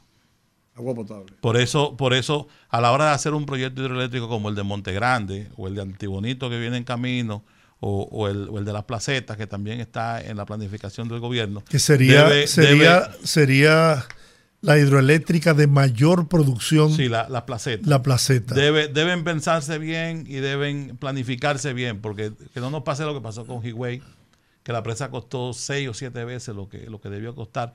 Que no nos pase lo que pasó en Pinalito también, que, que incluso fue, fue causa de, de un escarceo en la justicia. Que no cometamos esos errores. Debemos aprender de nuestros propios Pero, errores, pero de los errores de los vecinos. ¿Fueron errores o u otra cosa? Vamos a decir que fueron errores. ¿Qué ha el invertido? país. ¿Qué ha invertido el gobierno de Luis Abinader en estos tres años para poder satisfacer la demanda energética en el país? Hoy día, la satisfacción Oye, ronda Rudy, entre el oye, Rudy. 98 y el 99%. Mira, el principal logro del gobierno del presidente Abinader fue Oye, Rudy, oye, eliminar el apagón financiero. Lo que me ¿Cuánto están- le costaba eso? No, al contrario, al ¿cuánto se país? ahorraba el país? ¿Cuánto eso? Pero No, ¿cuánto, no. cuánto le costaba a la gente aguas abajo? Fíjate que cuando No, vas... pero al, al país le costaba. Sí, también, porque, Porque si le tú cuesta a la que- gente, le cuesta al país. Tú sabes que había Sí. pagos de Fíjese. quien- penalidades. Quien me está escuchando ahora mismo sabe Oye, que Rudy, aquí, hasta el año 2019, previo a la pandemia, existía un apagón fijo a cada sector marginado de este país. Y la gente se programaba para lavar a una hora. Las muchachas de los salones se programaban para abrir a las 2 de la tarde el salón porque la mañana no había luz. Y la economía se paralizaba esa mañana en ese sitio, la microeconomía. Y también la gente tenía un inversor con cuatro baterías. Yo tengo que decirle que aquí el negocio de los inversores con las cuatro baterías ya es un, negocio rentable. Porque ya la gente lo desconectó, ya la gente no lo usa. yo vendí. ¿Por qué? Porque mío. ahora mismo solamente los apagones que se administran son averías que ocurren por cualquier razón. Incluso la más principal, la más importante es son las conexiones ilegales, las conexiones fraudulentas y los mantenimientos que aquí y en cualquier sitio del mundo se le aplica a un circuito o a una red de, de transmisión y distribución. La mayor inversión que ha hecho el gobierno fue aguantar durante el año 2021 y el año 2022 la crisis del gas entre Rusia y Ucrania. Señores, yo creo que ustedes sepan que el gas se disparó, los precios del gas, se- el precio del gas se disparó a nivel internacional, a seis, siete veces por encima La de su agresión valor. rusa. China, Terrible. China compró todo el carbón. Y a Catalina en algún momento, a Punta Catalina que tenía carbón a, a- a 80 dólares la tonelada con- contratado, tú, se colocó en 300 dólares la tonelada de, de un mes para otro. Esos dos años nos generó a nosotros un déficit, un sobredéficit de distribución por más de 800 millones de dólares del que se tenía presupuestado. Y tal vez el dinero que tenía el gobierno para hacer frente a la remodelación de las redes de transmisión y distribución, tuvimos que usarlo para comprar energía en el mercado internacional, que dependemos todavía un 80% de esa energía. ¿Y qué ocurrió? ¿Qué ocurrió? Cuando, en- en- cuando los británicos estaban dando apagones, cuando Sudamérica entero estaba dando apagones programados y estructurados en, en horario, nosotros no tuvimos desabastecimiento de energía, ni tuvimos desabastecimiento de combustible. Cuando nosotros se nos negaban los barcos de carbón para llegar a Punta Catalina o llegar a Itabo, nosotros seguimos dando energía. Y esa fue la mayor inversión que hizo el presidente, de- el, el- el gobierno del presidente Abinader en estos dos años. Mantener la seguridad energética, a pesar de esos dos grandes fenómenos que se dieron en el mundo. Uno, la guerra de Ucrania con Rusia.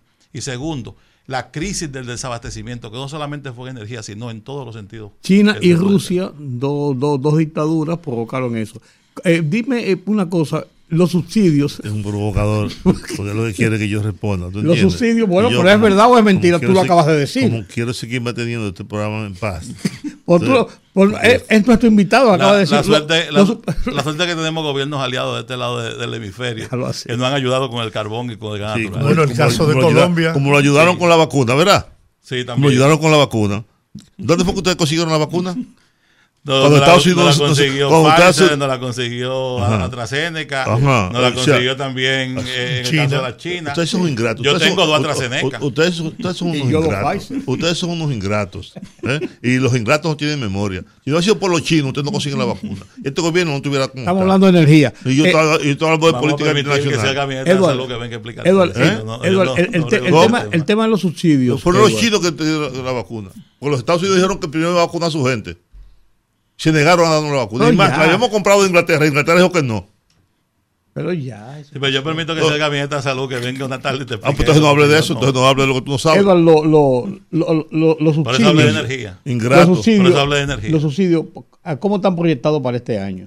Porque el presidente dijo que había, tenido que tomar dinero de lo que tenía para, Para invertir programado para invertir en el subsidio. Al ritmo que llevaban, se hablaba de 700 millones de dólares a mitad de año. La proyección, si uno lo calcula así, a, ojo de buen cubero, como se dice, estaríamos hablando de mil y pico de millones de, de dólares este año. Sí, en el presupuesto creo que hay unos 1.300 millones de dólares, asumiendo todavía precios de los combustibles eh, bien altos en el mercado internacional, del gas natural. Los expertos estiman que hasta el primero de diciembre del 2028, cuando Europa tenga todos sus puertos gasíferos que ya no dependan del- de, los gasoductos del este, es probable que nos estabilicemos en los precios del gas. Gracias al, al mercado, vamos a llamarle así, el carbón se ha estabilizado un poco y hoy tenemos generación a carbón tal vez un poquito más, más asequible, eh, pero eso solamente es una parte. Fíjate que una cosa es subsidio y otra cosa es subvención. No, Eh, hay que entender que el subsidio se pactó por el FED en unos 400 y tantos millones de dólares, ahora un poco más, mm, mucho más, pero lo otro es pérdida. Pérdidas que las empresas distribuidoras tienen por un tema de falta de pago, falta de facturación. Las empresas de, distribución solamente pueden cobrar hoy el, el, el 60-70% de lo que entregan. Eso es un tema que eh, requerirá tiempo, requ- requerirá análisis eh, y, hacerlo bien hecho para que no fracasemos por segunda vez. Eh, dije ahorita que el Estado, el, el- sector privado no pudo mantener el- el control de las empresas de distribución. Al poco tiempo, en el 2003, fueron devueltas al Estado y otra en el 2007. Hoy es una gran tarea pendiente de los ejes programáticos que, de los ejes programáticos que tiene el Estado Dominicano atender el tema de distribución. Hoy el, el- el ministro incluso eh, eh, explicaba esta mañana que eh, el mismo presidente lo dijo en la conferencia de prensa, que las empresas de distribución necesitan de una gran inversión en rehabilitación de redes, en, en- en compra de equipos que también son necesarios, y eso no es puntual. Siempre ha sido así, desde que la compañía dominicana de electricidad existe en el año 54, 56 por ahí. Siempre las empresas que se encargan de brindar el servicio necesitan, públicas o privadas, necesitan hacer inversión. Esas inversiones se vieron retrasadas por la crisis del gas, la crisis del carbón, que hemos podido solventar muy bien, pero ya el Estado debe en- enfrancarse en, en- en un plan de inversiones en el sector distribución para poder limar esas asperezas de que a alguien se le cae un cable, de que el transformador no da, de que ese transformador es viejo, de que, de que, Está el ca- sobrecarga. de que el cable que llega a mi casa no cumple con una norma, eh, de que no, existe, no, no- no se tiene el medidor, de que el medidor viene un desaprensivo y lo rompe, al otro día hay que ponerle otro. O sea, todo eso es una tarea pendiente del Estado Dominicano. Y hoy, y hoy, y tengo aquí a don Giorgi eh, eh, Rodríguez, que es parte de ese consejo, hoy ese consejo di- discute la mejor forma de cómo invertir en, en- en el sector distribución, básicamente, que es el hábito de inversión, y que no se convierta en un barril sin fondo, como se convirtió en gobiernos anteriores, que fue eh, de este, por ejemplo, el principal foco de corrupción que hubo en el gobierno pasado con la familia de la- del, del- del- del propio presidente Danilo Medina. Ahora Hoy, lo- hoy se ahora compran lo establecen medidores. como, como oye, ineficiente el sector eh, de este. No, una cosa es, una cosa es corrupción. Recuerda que de este fue la, la empresa que tomó la, la familia aquella para hacer sus grandes fraudes en el sistema. hoy, se compran, pero- hoy pero- se compran medidores un 50% por debajo de lo que se compraban hace 4 5 cinco años. y seis años. Sí, está bien. Yo estoy hablando de que dice el propio presidente que es un sector deficitario, de este eh, No, adolece pero también, de ser, de también ser. este tiene un gran problema. Y, un problema desde cuando se ideó la capitalización. Cuando tú vienes por la Avenida Las Américas y cruzas el puente Duarte o el puente Juan Bosch y, y- y estás viendo la ciudad en, en- en- en- en ese sitio, vas a ver una, una sociedad. Mas, sin embargo, cuando cruzas la Máximo Gómez, la avenida Máximo Gómez, y bajas Sí. por, el, por el paso a desnivel y vuelves y subes rumbo ya a la tiradente, te das cuenta que la sociedad es otra. También en el proceso de capitalización a este le tocaron los- las dos grandes densidades humanas, tal vez más carentes de la población, los que no tienen tal vez para pagar energía, que es la parte alta de la ciudad, como siempre se le ha dicho, y, le- y la parte de aquel lado de la ciudad que también en 30, 40 años ha crecido de igual forma. Y hoy esa es la población que tal vez menos tiene para pagar un pasaje. Por eso se le, se, le construyó el metro que le llegue a su sitio, se le construyó el, el- el- el teleférico también para que lo transporte, pero tampoco tiene para pagar la energía. Y ahí sí debe ir focalizado el subsidio. Un subsidio que hoy lo tenemos transversal en la tarifa y que no hemos podido deshacerlo de la tarifa por un tema social y que mañana obligatoriamente debemos focalizarlo el subsidio a esa población más carente que tenga energía más barata. Bueno, yo pienso que vamos caminando con paso firme. Por lo menos en energía renovable sí. Hoy estamos previstos a cumplir el 25% que nos promete la ley 5707 y cumplir con los compromisos Y establecido en el con- pacto eléctrico también. establecido en el pacto eléctrico y vamos a cumplir con el acuerdo de París y con la estrategia nacional de desarrollo de tener por lo menos un 30% de energía renovable en la matriz al 2030. ¿Para cuándo estarán funcionando las plantas de Manzanillo? Manzanillo tiene un cronograma de unos 36 a 40 meses, ya iniciaron su construcción. Es probable que en el año 2027 estemos eh, ingresando la primera o las dos. Y el próximo gobierno Eh, de eh, Luis Abinader. En el próximo gobierno de Luis Abinader ya tendremos las dos centrales de Manzanillo operando. Son grandes, son grandes proyectos. Hay que construir una gran terminal de gas. Una terminal de gas natural. sector privado. Y, y ese proyecto se lleva mucho tiempo. Se lleva entre 36 y 40 meses construirlo. A diferencia de que si lo hace el Estado, pasa lo que ocurre en Punta Catalina, que duramos siete años construyendo Punta Catalina. Ese proyecto se prevé que en tres años ya esté funcionando. Los 400 megas también adicionales a los de Manzanillo. Eso van a estar antes. Eso es probable, incluso creo que va a haber una, un sistema de, de recesión de gas flotante para poder tener disponibilidad de recursos. Y eso ya se están construyendo aceleradamente. Esos, eh, eh, esa planta estará inyectando energía aproximadamente o a finales del 2025 o a inicios del 2026. También es un megaproyecto, hay que decirlo.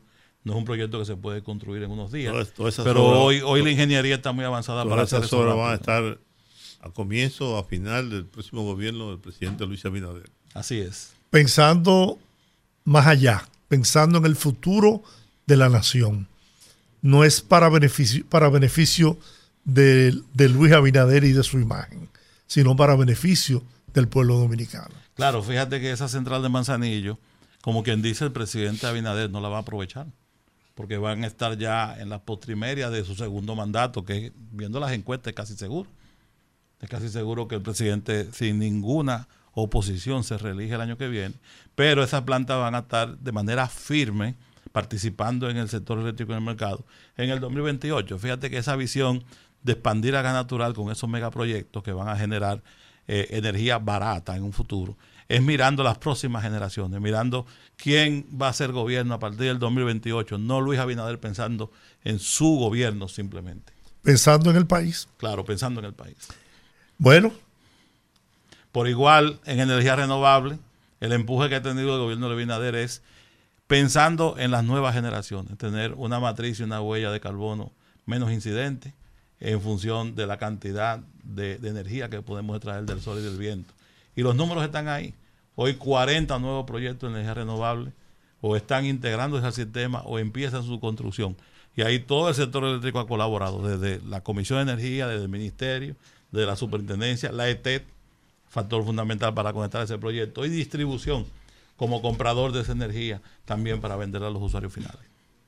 Bien, Eduard Veras, director ejecutivo de la Comisión Nacional de Energía, gracias por esta, todos estos datos, esta información que yo sé que han, sido útiles para que el pueblo dominicano conozca cuál es la realidad del sistema eléctrico dominicano. No se deje engañar, que no se deje meter gato Oye, por liebre. Yo no. Gracias. Yo- mi única Muchas verdad es gracias, que hay Rudy, apagones. muchas gracias, Y es verdad. Muchas ¿Verdad, gracias. Eduardo? Hay apagones. Sí, pero en un 2%. Antes era un 15, un 20%. Sí, pero hay. Sí. En todos los países del mundo donde se da mantenimiento hay que apagar la línea para que el, el- el obrero que está ahí no se electrocute. Y eso se sabe.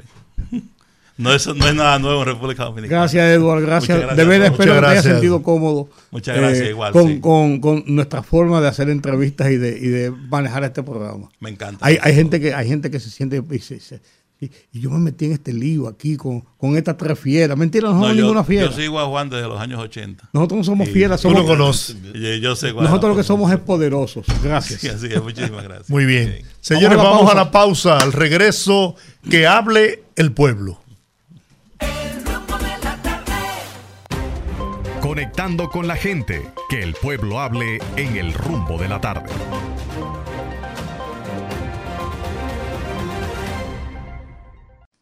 Aquí estamos. La gente. La materia prima de este programa. Buenas tardes. Hola, buenas tardes. Buenas tardes, ¿cómo Sí. estamos? Adelante. Eh, estaba escuchando el programa con el señor Edward. Ajá. Y yo vivo en, en la zona oriental, en los trailers. Ajá. Y la situación que él pintó ahí no, no es la verdad con relación a nosotros. Es que él no estaba hablando de un sector específico. Bueno, pues está, está, está- él habló en términos generales. Exacto. Entonces, en los trailers, yo tenía, el inversor de mi casa tenía como 10 años, que yo tuve que, que se dañó ya. Y yo tuve que, tuve que comprar, hacer un esfuerzo y comprar uno otra vez. Desempolvarlo. Entonces, ¿por qué? Porque los apagones en los últimos años, en los últimos tres, tres años, eh, vamos a decir los dos años finales, me obligaron a comprar un inversor no a mí. Ok. En los frailes. Entonces, no es- en los frailes. Esos apagones vienen y apagones van. Ok. Ok. Hola, buenas tardes. Buenas. Buenas tardes, Juan. ¿Cómo estás, Rudy? Hola. Jorge. Hola. Ramón Fonder de este lado. Adelante, Ramón. Miren, desde que yo tengo uso de razón, es más, no digamos de que yo tengo uso de razón, desde la fundación de la República, Ajá. gobierno vienen y gobierno van y el tema eléctrico no se ha resuelto, así como el tema de la salud, el tema de educación.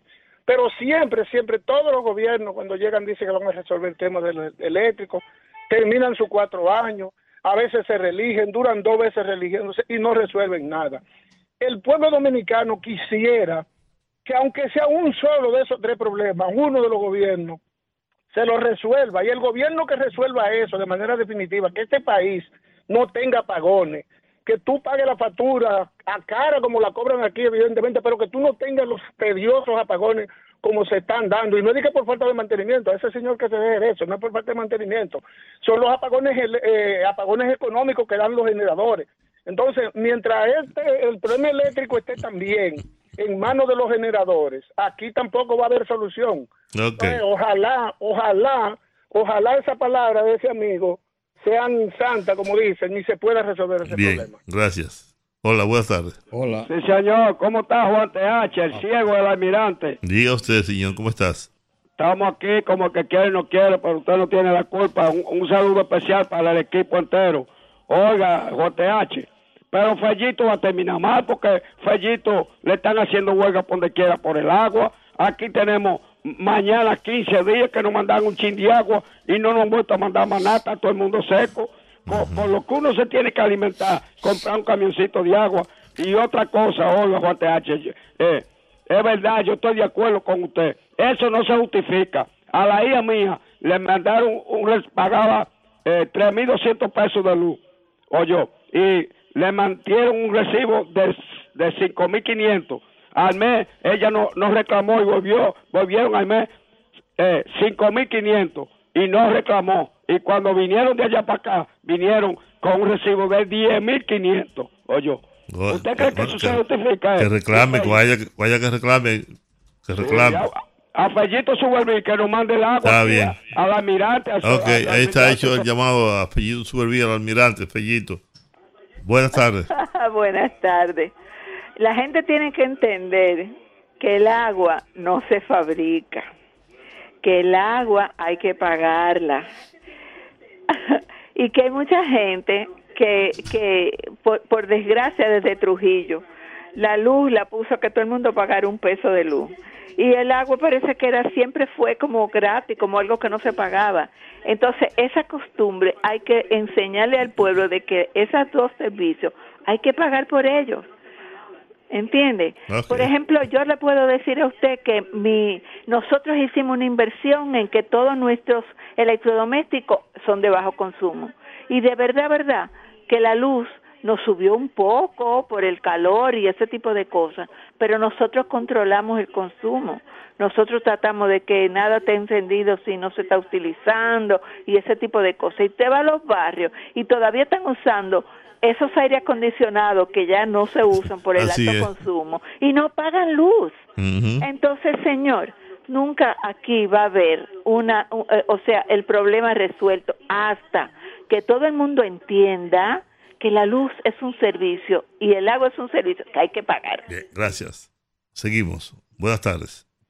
Buenas tardes, este gran equipo. Te hablo aquí desde el almirante. Adelante. Sí, si ese ciego tuviera, tuviera vista, fuera más hablador todavía, porque aquí en el almirante no se ve el agua y las calles te ven inundadas de agua, la, la Oh. gente botando en la calle. ¿Eh? Es oye, oye, llamó un señor para decir que, que 15 días sin agua. Ahora llama un señor diciendo que, que en el almirante el agua no se va. No, no, no, no, eso por estar hablando pluma de burro. Bueno, ¿a quién le ¿A quién creo? Está bien. Gracias, señor. Diga que llame otro para que, desempate el asunto. 809-682-9850. Porque el almirante es bastante grande. Nuestras Es posible- líneas es están disponibles en este momento. las cosas sean ciertas. En el sector donde él vive, el agua escasea. Al- Almirante Solares es donde él vive. Bueno. Y él, él tiene muchos años llamando con su Sí, problema sí. del agua. Bueno, en el agua entonces, ¿no? Ay, ay, ay, ay, ay, con las aguilitas. Bueno, ¿cuánto que faltan? Faltan 12 minutos para las 7 de la noche. Ocho minutos. 8. Para las siete, para las 6.55. Ah, en tu, en tu reloj. En el mío no, pero está bien. Vamos a ver. Buenas. Buenas tardes. Sí, Un saludo para el equipo. gracias. Eh, aquí en Villa Agrícola. Sí, cómo no. agua y luz permanente. Gracias al, al- al Señor Dios. Muy bien, amén. Qué bueno. Qué bueno, ¿verdad? Agua y luz. Oh. Está de orte. Y no es el Imponen grillete electrónico y garantía económica a los dueños de Vidal Plus, donde hubo el, la explosión y el incendio en San Cristóbal, en la medida de coerción que le estaban conociendo hoy. Buenas tardes. Sí, muy buenas tardes. Dios le bendiga a todos. Amén. Sí, eh, me gustó lo que dijo Juan TH ahorita sobre la Policía Nacional y la y la población. Sí, Eh, yo entiendo que debe de haber un respeto mutuo entre policía y población, cierto. porque Juan TH dijo que hay policías que, que entienden que la población no es nadie, que no es nada, que el ciudadano no es nada, pero también hay ciudadanos que entienden o por el ego que ellos que ellos tienen entienden que la policía no es nada sea porque tengan un padrino o alguien muy importante en el estado Se siente policía. apoyado porque se siente Sí. apoyado. entonces ellos irrespetan a la policía y entonces hay policías también que no tienen disciplina que irrespetan también al ciudadano Así es. Muy el bien. gobierno, el gobierno lo que tiene que hacer es algo para que tanto la población como la policía haya respeto y que también esa corrupción que tienen algunos policías, no todos, porque hay muchos policías que son honorables y serios, que están también eh, eh, cogiéndole dinero a los delincuentes. Ok. Muy bien. Buenas tardes. Por cierto, ayer, ayer mostró el presidente el, el- el asalto al camión aquel.